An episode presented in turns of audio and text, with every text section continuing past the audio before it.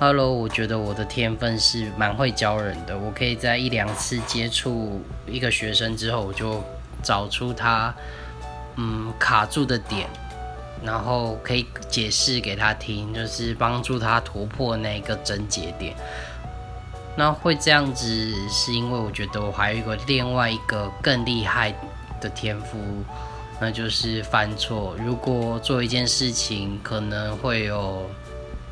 有时，嗯，有九种错误的话，我应该会犯到七八种以上，然后变，然后一一一去克服，然后找到正确的路。所以别人问我，我就什么都知道喽。但是这样子其实过程真的蛮辛苦的，就是，真是蛮辛苦的。